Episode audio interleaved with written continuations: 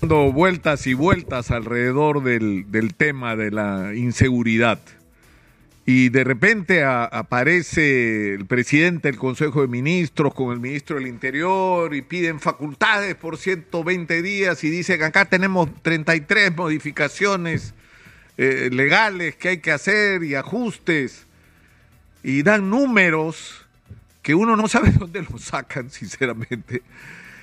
Y, eh, pero lo que no nos dicen, porque no nos lo dicen, es que del año 2019, la propia policía, que tiene que estar en el centro, que tiene que ser el eje de la lucha por la paz, por la seguridad y contra la delincuencia, la propia Policía Nacional, aprendiendo de su propia experiencia, porque nadie conoce mejor la situación de la policía que los propios policías.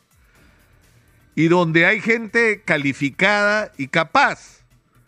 Pero bueno, el año 2019 se firma un convenio con la cooperación británica para que den los auspicios y, y- resuelvan los requerimientos eh, técnicos para desarrollar un plan de la policía que se denominó el Plan Mariano Santos. Ese plan se, se definió el 2019 y se terminó el año 2020. Y se trazaron a partir de ese momento, el documento tiene 200 páginas.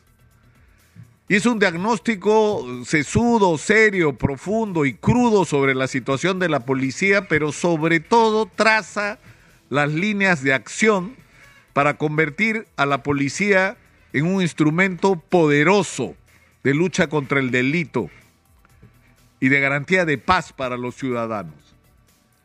¿Saben qué hicieron con el plan Mariano Santos quienes nos han gobernado los últimos años? Lo guardaron en un cajón. Eso es lo que hicieron, en términos reales, lo guardaron en un... Hicieron como si no existiera. Es decir, en el gobierno de Francisco Sagasti hicieron un plan, no, bases para no sé qué, ¿qué bases?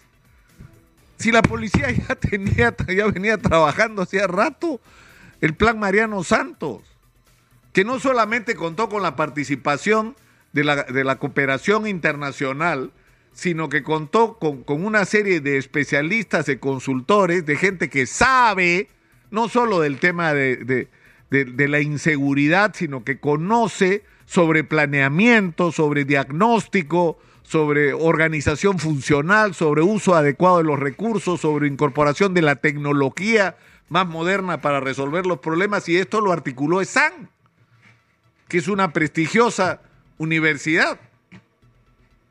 ¿Qué cosa se ha hecho con ese plan? Nada.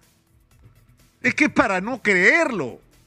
Entonces, porque siempre nos ocurre en el Perú que nos quejamos de lo, que mal, de lo mal que están las cosas y, y- nunca hay responsables en primer lugar. O los responsables quedan impunes. ¿ah? ¿Cuántos presos hay por corrupción en el Perú de los que deberían estar? ¿Cuántos hay? Ya les toca ya, por eso están desesperados. Pero en segundo lugar, uno se hace la pregunta, ¿pero por qué estamos? Porque no hay planes. Pero claro que hay planes. Ah, yo, siempre tomo como ejemplo lo de Piura. O sea, en Piura la situación es catastrófica. ¿Por qué? Porque no se sabe qué hay que hacer. Va- vayan a preguntar a los piuranos si no saben lo que hay que hacer hace años. El problema es que eso que está planeado, pensado, no se hace.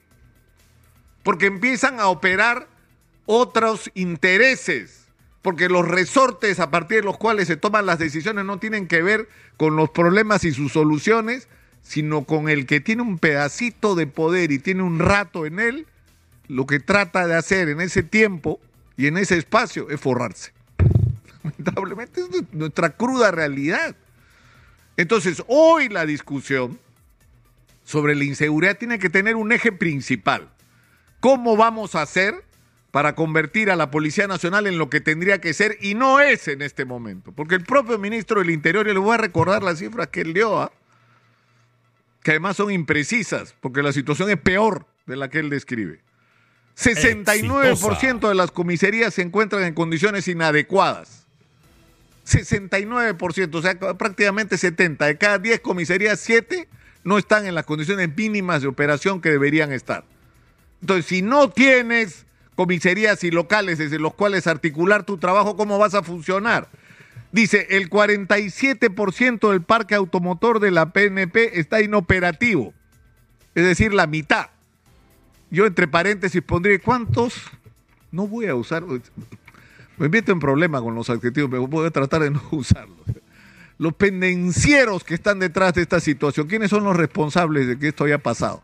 Porque qué cosa, nos pasó que la mitad de los vehículos están operativos, es decir, no, hay responsables de que la mitad de los vehículos estén inoperativos porque se hicieron malas adquisiciones, porque no se garantizó mantenimiento, porque no hubo vigilancia en los procesos, porque no se usó como se está usando ahora el sistema de renting y encima lo están usando mal, porque lo están usando tramposamente, ¿no? Pensando más en el negocio y no en, resolver los problemas y no es parte de un plan. El 74% dice el ministro del Interior del armamento de la policía tiene más de 20 años de antigüedad y se queda corto. Y dice que las aeronaves, la flota de aeronaves, tienen 30 años de antigüedad y el equipamiento especializado y estratégico tiene por lo menos 10 años y faltarían la brecha de efectivos es de 40 mil efectivos. Ahora, el problema es que no da cifras eh, con respecto a preguntas tan elementales, oiga, ministro, ¿y cuántos policías están en labores administrativas que podría hacer un civil? Para hacer montones de labores que están haciendo hoy los policías, no necesitas que estudien para policías. ¿Ah? Necesitas otra clase para ser de oficinistas, no necesitas que sean policías. Ahí hay que poner otra gente. Y el general Arreola ayer, antes de ayer, preguntaba en este programa, ¿y qué pasa si agarramos a los choferes? y contratamos choferes y que el sistema de renting que se usa para los vehículos incluya a los choferes de alguna forma.